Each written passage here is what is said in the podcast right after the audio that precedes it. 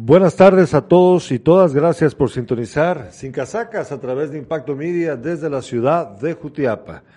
Les pedimos disculpas por haber no estado, por no haber estado al aire ayer, pero pues ahora ya volvimos al aire y durante esta semana tendremos programas súper interesantes en Sin Casacas. Mañana vamos a estrenar, por cierto, nuestro nuevo capítulo del Recado, nuestro programa gastronómico, lo vamos a estrenar mañana en Sin Casacas y es que probamos cordero en su versión en caja china. ¿Qué será la caja china? Mañana les vamos a contar de qué se trata.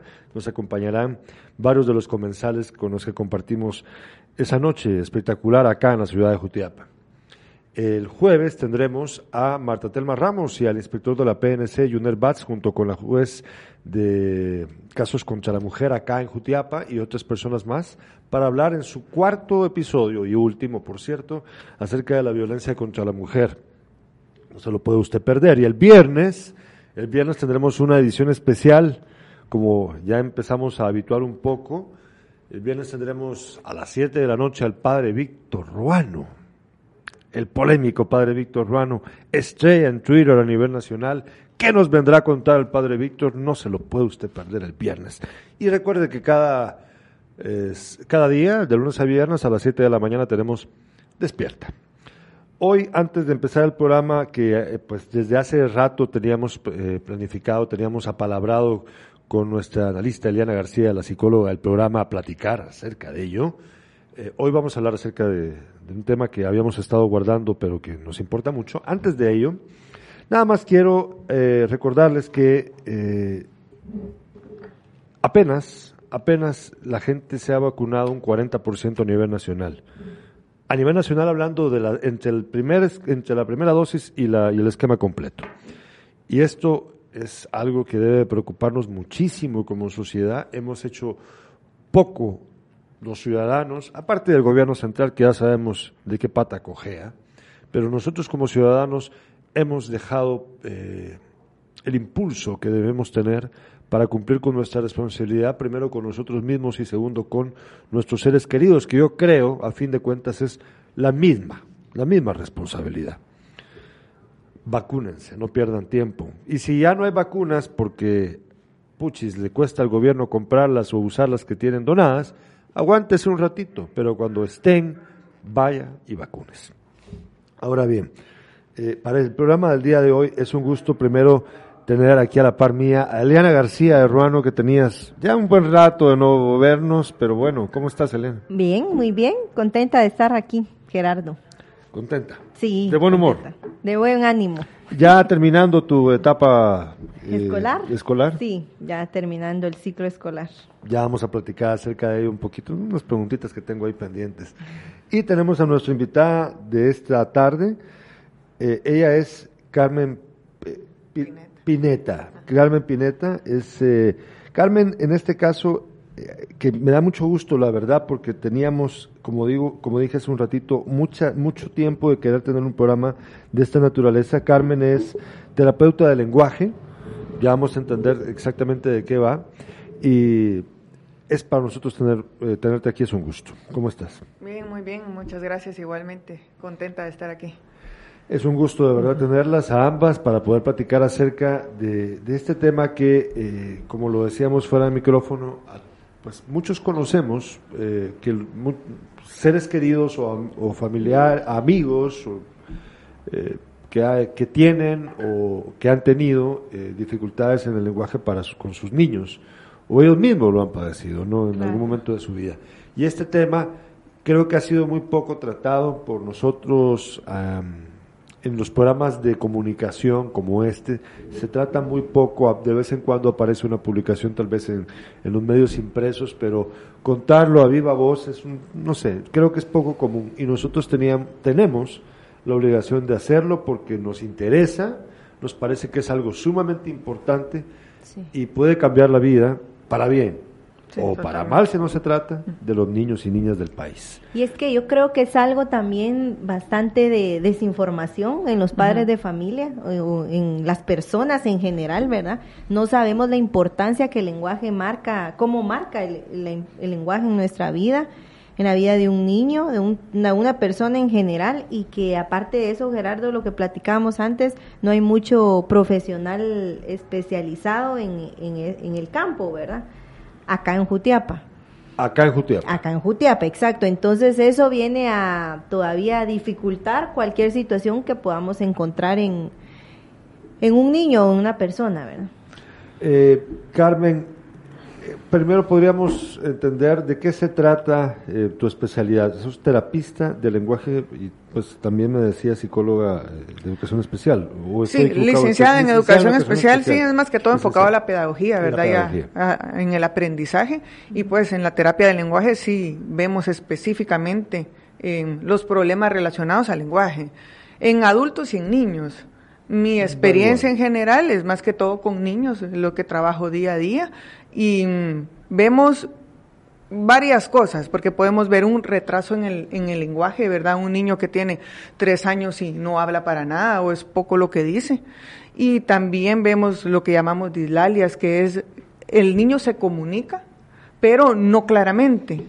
Confunde un sonido con otro, llamámoslo así, ¿verdad? Entonces, digamos, por decir casa, dice tata.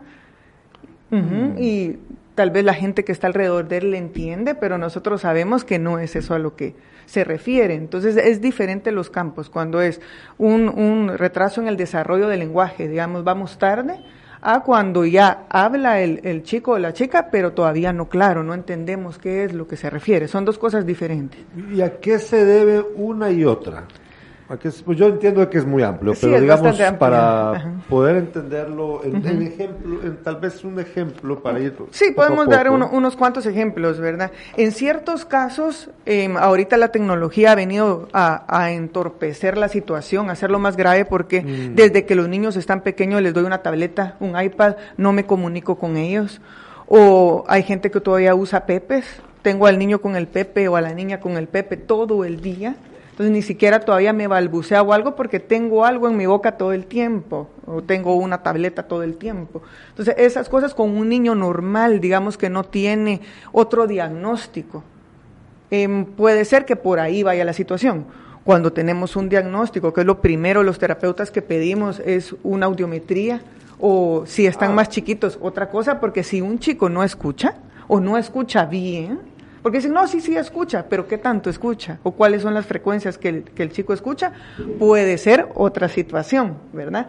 o está muy consentido y le hablan como chiquito, todo en diminutivo, le dicen el chuchú en vez del tren. Entonces es, es amplísimo realmente lo que puede pasar. Fíjate de que eso, eso me recuerda y eh, hay que, pues, cuando tengamos la oportunidad, Eliana, de involucrar a Carmen en este tema, ¿te recordás que hemos tratado el tema con la doctora Leida Gala, la oftalmóloga, el doctor Andrés Ramos, odontólogo, y bueno, con, con Kimberly lo hicimos también, hablando de nutrición. Y es que nos lo decía la, doctora Gala, que es eh, oftalmóloga cubana, que pues trabaja también acá en Jutiapa, tiene una clínica. Ella nos hablaba acerca de los problemas de visión que pueden tener los niños, de los que no te das cuenta. Y entonces eso te condiciona mucho y es que no hay control sobre eso, pero no habíamos pensado en un otorrino, en la parte de la audición, ¿verdad? Claro. Eh, y es que también puede pasar, uno no tiene idea, ¿verdad?, de que puede tener una alguna situación, sí, de auditiva. Lo que hacemos en estos casos primero es descartar, porque es lo primero hay que descartar, descartar audición.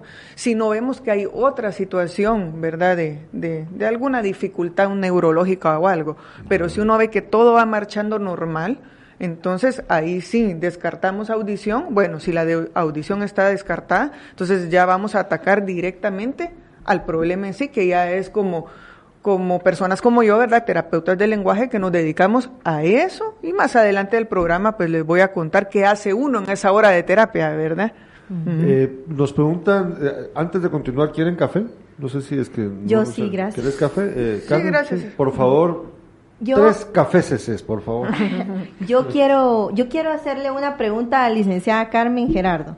en la práctica dentro del colegio nosotros vemos creo que cualquier persona, cualquier educador eh, o dentro de nuestras casas como padres, vemos eh, muchas veces que nuestro hijo puede tener alguna dificultad en el lenguaje, ¿verdad? eh, o tal vez no pronuncia bien una palabra, etcétera. Pero me gustaría que usted le explicara a la audiencia cómo tiene que ver esta relación del lenguaje con el proceso de la lectoescritura, que es algo que nosotros eh, que persistimos mucho porque a veces los niños que están eh, eh, con alguna dificultad para el proceso de aprender a leer o a escribir, coincidentemente tienen, pues coincide, ¿verdad? Que tienen una situación con el lenguaje. Entonces sería bueno que pudiera explicarle a la audiencia cómo es que va esto relacionado. Claro, sí, como el lenguaje, pues escrito, que es leer y escribir, es parte del lenguaje oral, ¿verdad? Entonces, si el lenguaje oral ha tenido un atraso, por ende, el lenguaje escrito lo va a tener. O sea, eso sí viene totalmente de la mano. Digamos, si es, estamos hablando, como le digo, de un atraso en el lenguaje, de un niño, digamos, que a los tres años esperamos que un niño esté diciendo de 1.200 a 1.500 palabras y tal vez vamos por cinco o seis. Estamos hablando que tal vez tiene lo esperado de un niño de 18 meses, por decirlo. Ahí ya llevamos casi un, año. Ese año se va a ver reflejado justo si el niño tiene un proceso como va así en la lectoescritura. Si no se trata, si tratamos oportunamente el problema del lenguaje, puede ser que logramos, porque el cerebro del niño es impresionante. Si yo empiezo a estimular lo que necesita ser estimulado de la forma correcta, puede ser que él logre superar eso y a la hora de leer y escribir yo ya no tenga ningún problema. Esa es la importancia de, de hacerlo oportunamente. Ya si lo que hablábamos, que si cambiamos un fonema por el otro, cuando usted le hace un dictado a un niño, va a escribir como él lo dice. Entonces, digamos, en el ejemplo que decíamos, digamos, ya dice, no dice la S, la dice por T, y dice cata, y usted le dicta la palabra casa, va a escribir cata, ¿sí? Así, como lo, como así como lo vemos. Y esta situación del lenguaje se va a ir viendo afectado con los años. ¿Por qué me sigue perdiendo comunicación el lenguaje? No entiende la gramática, no tiene el análisis, ¿verdad? Pero si lo logramos desde pequeños, porque le digo desde pequeños a los 3, 4 años, un poco antes, depende de la gravedad, de lo oportuno para empezar a trabajar duro, ¿verdad? Con alguien, con, un chico o una chica con, dificultades de lenguaje. Em, yo he tenido casos en mi experiencia dando terapias que he tenido, eh, tengo en un chico que estaba muy, muy mal con su desarrollo de lenguaje Aparte de esto, tenía unas dislalias severas, o sea, eran varios fonemas los que confundía, todos los decía por N. Solo podríamos repetirle a los espectadores y espectadoras lo, qué significa dislalia para que podamos... Pues sí, sí, sí, claro. Una dislalia es cuando confunden un fonema por el otro, pero desde, desde lo neurológico, él lo escucha igual y lo emite igual. ¿Sí? O sea, no hace una diferencia. Para él son el mismo sonido, o para ella es el mismo. O sea que él escucha casa, pero le cambia... porque es la S, solo la S, digamos. puede ser no la palabra completa, sino puede ser o solo S, ah. o la famosa R, ¿verdad? Que me dicen, no, no dice la R, la dice por L. Entonces hay que ver por qué letra la dice. Y cuando uno les está dictando, la escriben como ellos la dicen. Ahí te das cuenta. Ahí nos podemos, pero ahí ya estamos grandes, ¿verdad? Porque para que ah, estemos ya dictando una palabra estamos hablando de seis años. Mm, pues sí, ya, ya, ya, ya vamos. Eh, eh, tengo algunas preguntas y también tengo mensajes de nuestros espectadores. Bueno, voy a, mejor honramos a los espectadores que son más importantes que mis preguntas. Nos dice Juan Carlos Salazar, yo tuve un accidente, estuve seis meses en coma. Y luego que reaccioné no podía hablar. Ahora cuando estoy nervioso, tartamudeo. ¿Puedo hacer algo por eso? Que por cierto, Juan Carlos Salazar es uno de nuestros espectadores más asiduos, nos ve desde Málaga, España, desde acá de Jutiapa. Y, lo entrevistamos hace un tiempo atrás y sí, pues Juan Carlos se puso nervioso. Eh, yo entiendo de, lo, de, la presión social que ha de haber detrás también y la pregunta me parece buenísima. ¿no? Sí. la verdad muy interesante. Pasa, hemos tenido, bueno, tuve ciertos casos con accidentes cerebrovasculares o que parece, hay que volver a enseñar todo el lenguaje. Me imagino que él pasó por un proceso con, con terapia de haber sido lo, lo mejor, ¿verdad? O lo, normal. Em, ahorita es regular, totalmente normal que quede eso de, que pueda tartamudear en ocasiones. Lo que recomendamos es que cuando él está tranquilo y nervioso, eh, sin estar nervioso, perdón, ah. esté practicando ciertas oraciones con su fluencia normal, para que cuando él se ponga nervioso, las logre hacer. Hay gente que recomienda ciertos pedazos de canción para tener un ritmo. ¿Sí? Entonces, esas situaciones se van practicando. No le digo que sea 100% efectivo en las primeras veces, pero cuando él retoma esas situaciones, puede superarlo, ¿verdad? Si es solo cuando está nervioso. Si es recurrente en todo el tiempo, si es un tratamiento más prolongado, pero sí, a su edad adulta se puede mejorar. Nos pregunta Helen Guzmán, cuando un niño nace con frenillo corto, ¿es necesario llevarlo a terapia de lenguaje? Sí, depende. ¿Qué tan corto está el frenillo? Eso lo ve una pediatra. ¿Qué es el frenillo corto? Porque pues, yo la verdad Es una telita que tenemos abajo de la lengua que sostiene ah. nuestra lengua de hasta dónde la podemos levantar, digamos, si hago esto. Ah, ya, el frenillo. Veamos ahí. Entonces, ya sé de qué está. Ajá, sí, si está muy corto, quiere decir que la lengua está sostenida abajo al paladar. Ajá. Entonces, si, si no es tanto, si el pediatra dice, no, no es necesario una intervención porque lo cortan con una pequeña cirugía, em, ah, con los ejercicios que yo le, le, voy a decir, a contar que hacemos en la terapia, esto da de sí, estira. Entonces no hay necesario operar.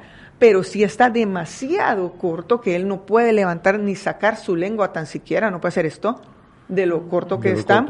sí, hacen pegado, hacen una pequeña incisión, una pequeña incisión y inmediatamente después, solo que cure, por supuesto, necesita terapia.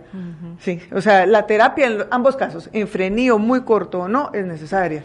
Eh, en el caso, Eliana, a ver, para entender también la dimensión del fenómeno en el sentido de cuánta gente padece de esto. Eh, en promedio, ¿cuántas personas, digamos, eh, podría decirse que en algún momento necesitarían en su niñez terapia de lenguaje, en su experiencia. ¿O hay algún estudio que lo tenga contemplado? sí, pero él depende de muchas cosas, ¿verdad? Del lugar, de la edad, del país. O sea, no, no le podemos decir, pero digamos, hagamos una muestra pequeña, ¿verdad? La preprimaria, por decirle, ¿verdad? Tal vez en la preprimaria del colegio podemos decir que un 10% de los niños a diferente nivel se verían beneficiados de una terapia de lenguaje. Ah, eso, eso me gusta más, porque ahí ya, ya cambia la perspectiva. Beneficiados. Porque también hay un asunto, eh, Carmen y Eliana, que la gente a veces eh, tiene como un poco eh, difícil de, de distinguir. Porque cuando uno escucha terapia, ya lo hemos tratado antes, aquí la gente ya anda con eso, porque hay una asociación negativa que hay que quitársela de la cabeza, estimados espectadores, aquí no hay nada negativo cuando empleamos la palabra terapia. Eh, pero también se trata de que el beneficio, o sea, cuando dijiste, ah, es un beneficio, se pueden beneficiar de ello. Para poder mejorar aquello que pues no, tal vez no es tan malo, grave o, que le vaya a causar un gran daño en su formación, pero que puede mejorar de todos modos y evitarle tal vez entonces algo que luego en el futuro le, sí, le trae complicaciones. Y algo importante, bueno, son dos partes, ¿verdad? El, buscar ayuda en el momento, pero también eh, eh, como padres, creo, eso lo platicamos hace unos días, eh, uno como papá ve todo divertido en sus hijos y a todo le hace una fiesta, una pompa. Y a veces los niños hablan mal y entre eso uno lo, siente bonito, ¿verdad? Cómo pronuncian una palabra mal o la... O la pues por la cuestión como cariñosa, sí, porque son, los mira uno tiernos. Ay, qué ternura. Sí, qué ternura, lo asociamos con ternura, pero eh, eh, ahí es cuando es un momento de buscar ayuda. También hay que tener cuidado porque a veces... Eh, cualquier persona, lo que me ha pasado a mí, o, sea, yo tengo unos gemelos de cuatro años que entre ellos tienen su propio lenguaje, ¿verdad?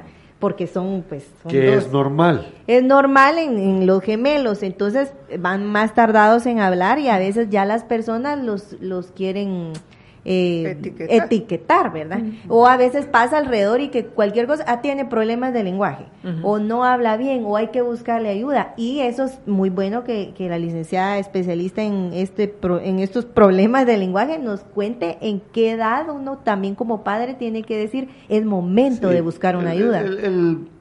Sí, es, quizá por ahí debíamos haber empezado también con respecto a, la consulta de la gente. ¿Cuál, ¿Cómo es? ¿Hay una especie de termómetro de cuándo sí? Sí, bueno, el de nosotros como especialistas creo que es más estricto que el del padre, como decía, como decía usted. Nosotros los vemos y digo, ya, Pero ah, a veces como papás somos un poquito más, más flojitos, ¿verdad? Más si es el primer hijo, está consentido, cosas así. Em, hay estadísticas, hay números exactos. Por ejemplo, a los 18 meses de edad esperamos que un niño diga alrededor de 20 palabras. Aunque no sea exactamente dichas, no le vamos a pedir a un niño de 18 meses que diga la R, por supuesto, o la S, pero sí que digamos, quiere la pacha, diga algo parecido a pacha. Por ejemplo, puede decir pacha, pacha, algo así que uno dice, ah, lo, está hablando de la pacha. Está hablando de la pacha, ya tiene que decir, por supuesto, mamá, papá, agua. A los 18 meses. 18 meses, estamos hablando de año y medio. 20 palabras. Ajá. 20 palabras. Desde el año, los niños, algunos antes del año, porque igual se dice que las niñas hablan más rápido que los niños. ¿Eso es verdad? ¿O en tu opinión? Las niñas tienen cierta facilidad, ciertas ah. cosas a esa edad, sí, pero no es siempre el caso, pero sí, pero sí. sí Porque hay algunas que a veces lo hacen mejor que o con mayor fluidez. Con mayor fluidez o más rápido. Ajá. Igual, hasta en dos niños hermanos hay una diferencia. El grande me habló rápido, el pequeño no. O sea, siempre hay un parámetro. Por eso estamos hablando entre el año, los 18 meses, a los dos años esperamos ya 50 palabras. Vamos a ver, de 18 meses, 20 palabras. Ajá. Dos años, 50 palabras. Por ahí no puede decir que lo va a conectar con una libreta. No, pues, pero, ha habido una progresión de. Sí, estamos por viendo lo menos que. 100%. Sí, y a los dos años ya estamos combinando palabras, porque a los 18 meses es palabra frase. Dice agua, quiere decir mamá, quiero agua. Eso es lo que en su mente quisiera decir. Sí, a los dos años ya Ah, muchos hablan en tercera persona, eh, digamos, él quiere, dicen, ¿verdad? Él quiere, y que se están refiriendo a ellos mismos, él quiere agua. pero, pero soy, en vez de decir yo quiero agua, ¿verdad? Es muy divertido, uno dice, ay, qué lindo, como dice, pero sí, ya por lo menos son, están juntando dos. Y a los tres años, o sea, cuando ya los tres años están cumplidos o van avanzando a los cuatro, estamos hablando de unas mil doscientas palabras. Y ya hay frases. Sí, totalmente. Frases de tres, cuatro palabras. Ya bordeando los cuatro, el lenguaje debe ser completamente casi regular, como que usted esperaría de un adulto. También hay que enfatizar que es importante que dicen, no, el mío tiene tres. Ok, acabados de cumplir o casi cuatro. Porque en un niño, uno, dos meses. Es una gran Es una gran diferencia, un niño de esa edad. Eh, con eso hay que tener también, eh, pues paciencia y reconocimiento, Leana, de que pues no le, no se puede en, en estas en esta corta edad del, ser humano no se puede comparar a cuando ya sos adulto y las diferencias entre tener 15 y tener 18. Sí, a estas edades todo ocurre a una velocidad eh, sí, más a vertiginosa. edades muchísimas. A veces nos dicen, mire, por un, un mesecito, hablando un poco del colegio, sí. a veces por un mesecito le toca otro grado, póngamelo en el otro grado. Ok, pero estamos hablando de son dos, tres meses que casi le van a cerrar un año de aprendizaje y es, es bien significativo esos meses en estas edades. O sea, las podemos comparar casi que años de, avance, ¿verdad? Es, es, es, impresionante lo que hacen en uno, dos, tres meses y que por supuesto no podemos encajonar, tiene que ser 20, tiene que ser 50, sino el desarrollo de un niño súper amplio, súper, súper amplio. Puede ser que no haya ningún problema a los dos años porque de repente cumplió dos años, dos meses y ese niño se soltó. Es si lo vemos recurrente y no vemos mayor avance. Yo le digo, preocupémonos. O sea, ya pasaron dos meses y está casi igual, no ha avanzado nada.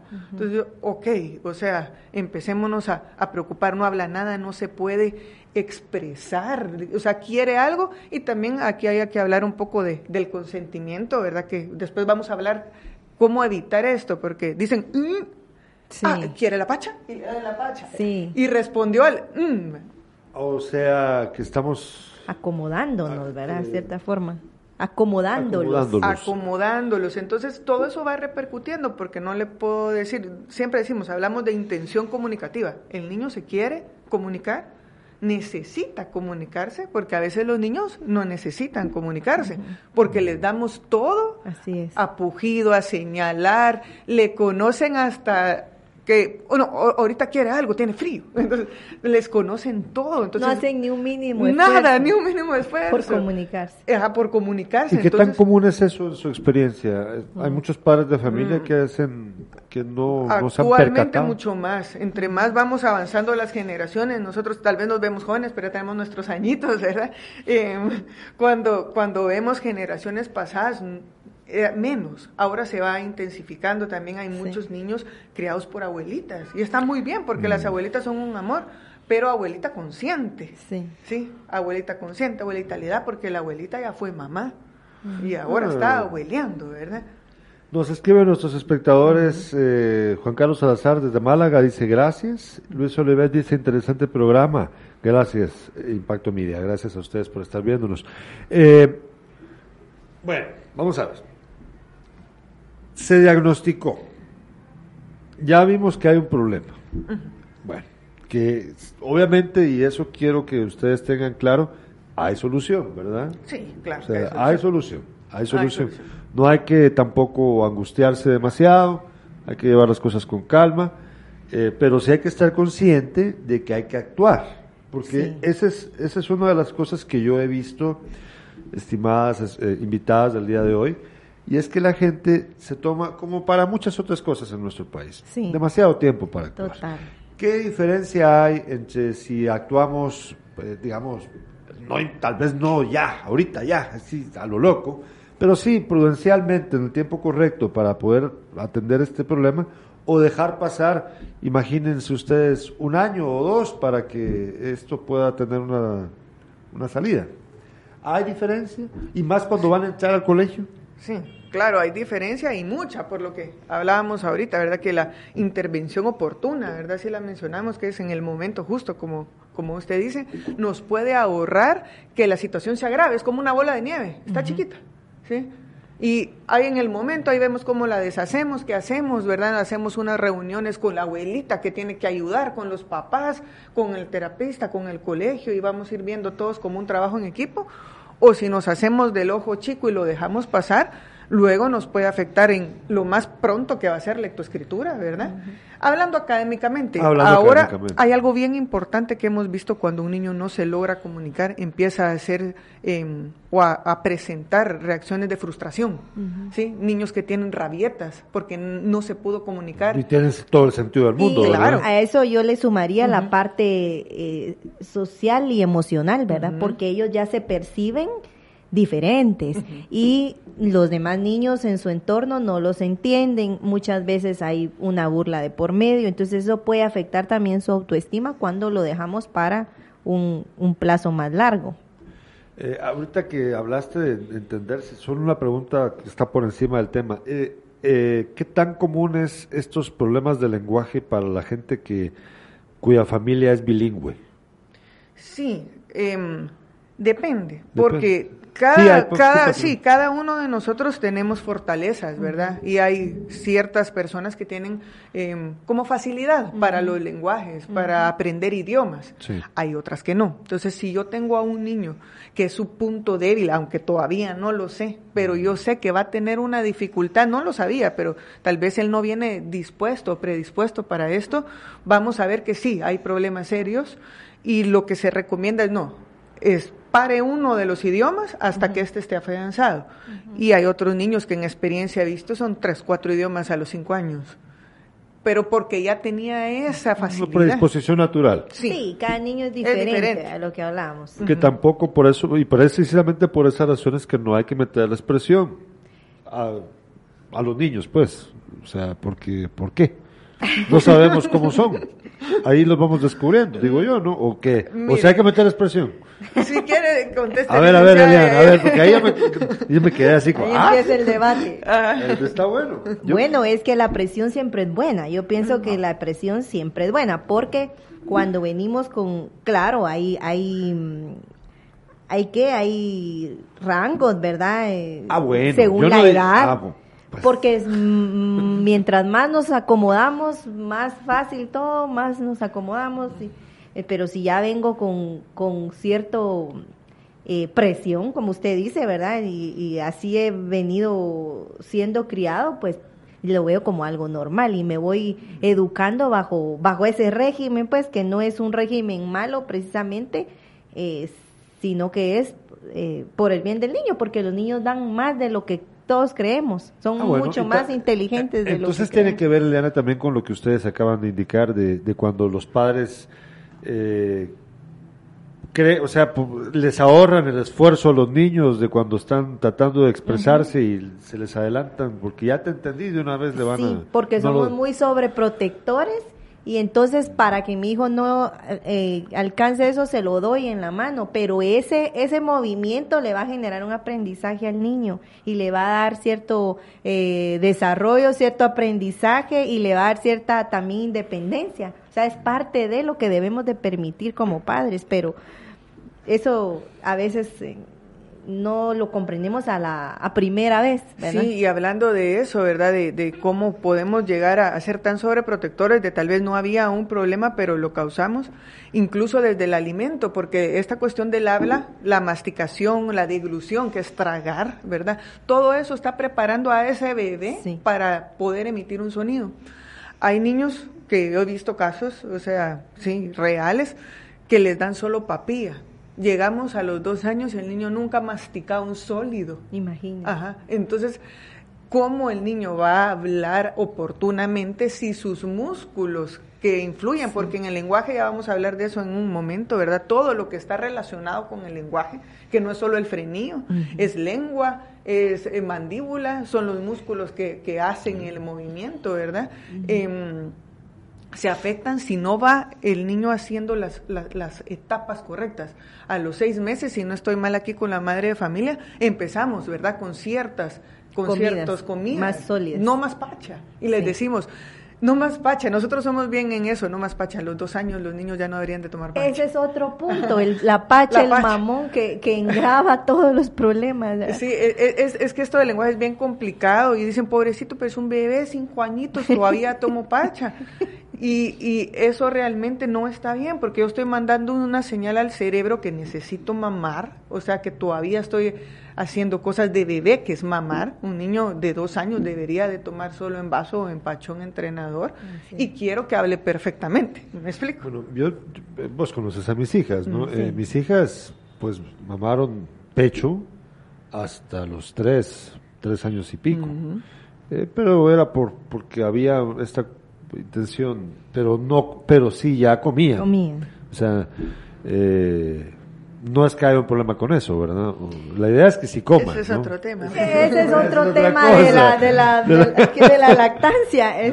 sí, ese es un tema diferente. Pero no hay diferencia, o sea, para el caso del que estamos hablando, no.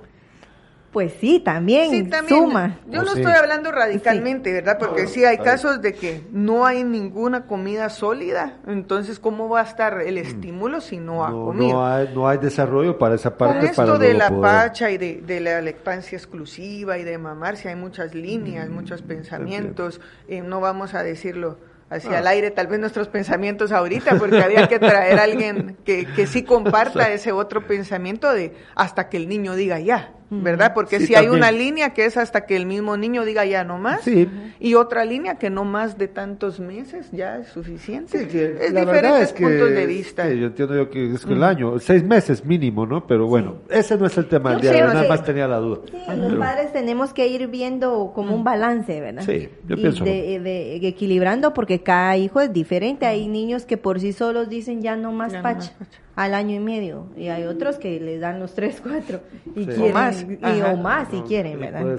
Bueno, miren, eh, vamos a tratar de ir eh, aclarándole a los espectadores y espectadoras qué hacer, cómo funciona el proceso, porque hemos hablado ya de, de los, del posible un caso hipotético, un diagnóstico, etcétera, y algunos términos básicos, pero eh, cuando hablamos de terapia, Carmen, exactamente cómo funciona una terapia de lenguaje. Eh, el ejemplo que sea más fácil. Digamos, ya cuando llegamos a la terapia, porque hay ciertos momentos, lo primero es buscar al terapista, ¿verdad? Buscar la ayuda. Nosotros le decimos, hacemos una evaluación y le podemos decir, mire, le voy a dar ciertos ejercicios y con estos ejercicios va a funcionar porque son cosas leves. Hay que cambiar ciertas cosas en el ambiente de la casa, que tenga intención en comunicativa, que ella no señale, por favor no le dé la tableta más. O sea, ciertas cosas que con cambiar ambiente en casa no necesitan una terapia en sí, sino solo un acompañamiento, ¿me explico? Entiendo. Ajá, porque todavía estamos... Solo modificar unas cositas que son nocivas o que no le permiten desarrollarse. Y, y, ya, a veces es de éxito, a veces dicen los papás, no mire, es imposible, porque la verdad la abuelita está con él todo el tiempo y no es que yo tenga algo con las abuelitas para nada, pero eh, no lo va a hacer. Ella es así y ella le va a consentir y así va a ser. Bueno, entonces ahí sí, mejor tráigamelo, ¿verdad? Porque si estamos viendo que en la casa no vamos a poder cambiar eso, venga la terapia. Pero si en casa podemos hacer esas modificaciones por beneficio, es suficiente. En otros casos no, pero primero vamos a evaluar, ¿verdad? Primero vamos a descartar audición, evaluamos qué tanto reproduce, qué tanto entiende, porque hay casos muy graves que no hay comprensión del lenguaje. Eso ya es algo más serio. Ahorita creo que estamos hablando de algo más común de lo que podemos ver en los casos, ¿verdad? Así es. Entonces, ya con ese informe, ya vemos, bueno, eh, está pasando esto, hay ciertas palabras que no, vamos seis meses atrás de lo que debería, podemos trabajarlo, como le digo, con situaciones en casa.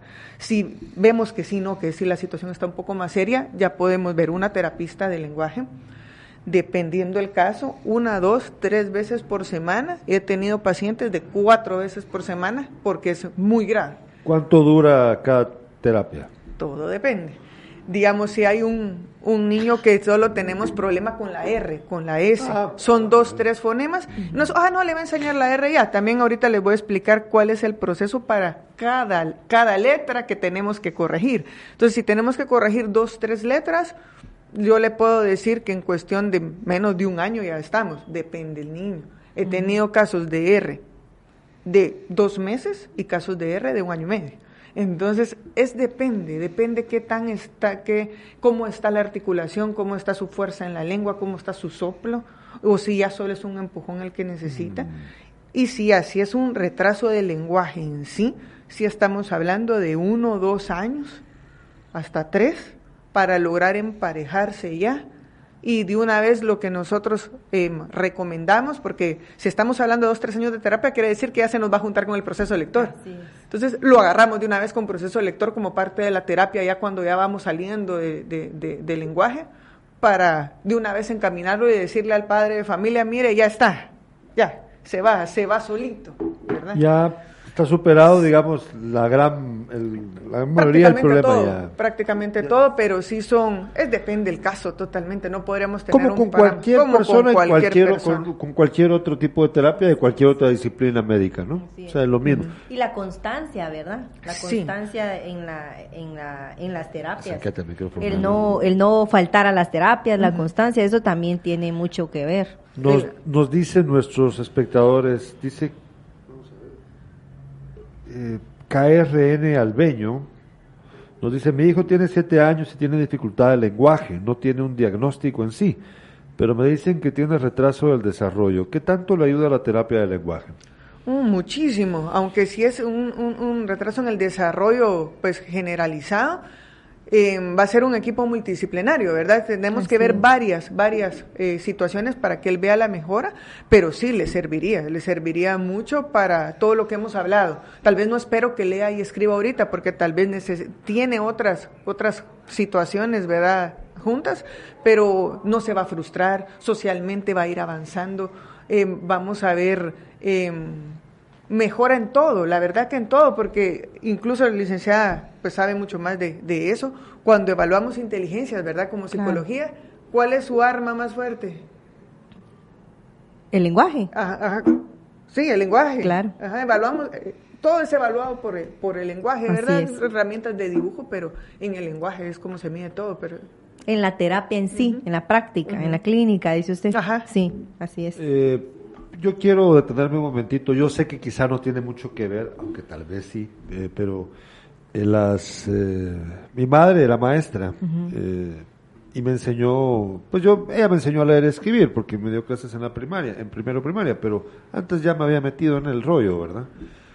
pero tengo una tía, hermana de mi mamá, mi mamá ya murió, pero mi tía está viva, tía, tía Leonor, si nos ve, pues no se lo voy a tomar a pecho, pero mi tía Leonor tenía, y, y nos infantiliza, infantilizaba a la hora de hablarnos. Y ahora lo hace también con mis hijas, que ya están grandes, tienen 11 y 9. Pero es siempre esta ternura de repetirte como que fuera su niño. Mientras que mi madre, sí, ella siempre fue, y bueno, y sí fue bastante... Eh, ¿Estricta? Eh, no estricta, muy, ¿cómo te digo? Profunda con el lenguaje, con el cuidado del lenguaje fue ella muy cuidadosa. Entonces sí había una, una, una, búsqueda de pulcritud en el lenguaje desde chiquitos.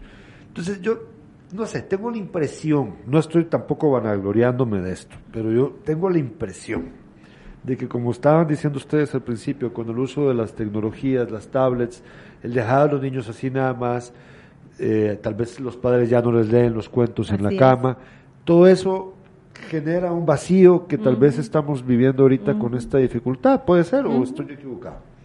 Pregunto. Totalmente. Yo, yo creo que es totalmente lo que usted dice. Incluso malos hábitos, porque para mí es un mal hábito, de algo tan común como la hora de comer de estar viendo la babosada. Sí, y ya no platicamos, ¿verdad? como familia ya no platicamos porque entonces todos estamos metidos en o en la tableta o, o vamos a un restaurante y entonces el niño está con la tablet porque con eso lo mantengo quieto y se pierde toda la comunicación, ¿verdad? O sea, son cosas que van van cambiando la forma en la que siempre se ha hecho y la buena forma de hacer las cosas, ¿verdad? pero son cosas... Pero se puede modificar. Eso, son, son hábitos que debemos de cambiar. Podemos hacer. Por, por buenas prácticas como padres. A mí me parece genial eso, porque eh, no debemos quedarnos pensando que no se puede arreglar las cosas, se pueden arreglar. Pero sí depende, en este caso que estamos hablando de niños y niñas, depende mucho de los padres y de su entorno. El cambio eh, debe venir también de uno. Así es, del entorno. Ahorita hablando, usted hablaba de lo de el estímulo de, de lo de masticar y esto, y como algo tan sencillo, ¿verdad? El, ponerle desde pequeños a los niños música, hablarles desde el vientre, desde pequeños, eh, toda la estimulación oportuna, temprana, eso suma para un buen lenguaje. ¿Verdad? Son cosas, son cuestiones que van llenando esa, esa cubeta en el niño para que cuando la lectura de los cuentos, el hacer actividades divertidas, hoy a los niños no les interesa un concurso de poesía, eso ya no les interesa, no es, no, no, porque no es nada de lo que está en su entorno actual, ¿verdad? Que es muy tecnológico usted decía algo y yo estaba pensando eh, la forma en la que su mamá los crió y tal vez tenga que ver mucho con su interés hacia la hacia la literatura, hacia la escritura. Sin duda, yo yo sé que así fue, y, eh, pero solo quería contarles que mis, mis hijas entonces cuando mi tía Leonor viene les habla así, la, la oyen, la dejan ser, se sonríen, pero cuando se va me dice, ¿y por qué ella habla así, papá? ¿Por qué? ¿Por qué? y es que, pues, ¿qué le puedo decir, verdad? Sí, con pero una... Es una señora ya de setenta y pico años, pues, pero decime, Carlos. continuando con lo que está diciendo licenciada Eliana, ¿verdad? Algo tan común que decía las onomatopeyas, ¿qué es eso? El sonido de los animales. Sí. Sí, o sea, jugar, tener los animalitos, hacer el sonido de los animales, no solo oírlos en la tableta. ¿Por qué? Cuando digamos usted, va, la vaca, mu, esa, esa expresión de la m con la u juntas, el oink, que es una vocal con una N inversa y una K. O sea, eso, son sonidos complejos realmente, pero empieza como un juego. Empiezan con un juego. Entonces, ¿cómo voy a pensar después que va a decirme una palabra compleja si no estimulé ni siquiera la onomatopeya, que era lo más básico que antes todos los niños, yo me recuerdo que ese era el juego, ¿verdad? Ese era el juego. Los rompecabezas con sonido. Sí.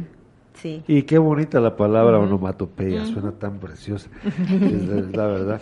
Pues bueno, nosotros queremos, eh, aprovechamos los últimos cinco minutos del programa para poder eh, darles consejos, rápidos, respuestas rápidas a algunos asuntos para que la gente tome en consideración y pierda el miedo también de, llevar a sus hijos a esta terapia. Sí, es que es necesario, pero salir de dudas es lo primero, eh, Carmen. Sí. ¿Qué, ¿Cuáles son, digamos, si hay usemos tres, tres eh, posibles señales de que nuestros hijos necesitan un diagnóstico para este tema. Para este tema, sí, las principales señales es la falta de, comunicación, digamos, desde un bebé. Eh, no balbucea, no balbucea para nada. O sea, el, balbuceo es lo primero del lenguaje. o sea, e, eso es lo, lo primerito.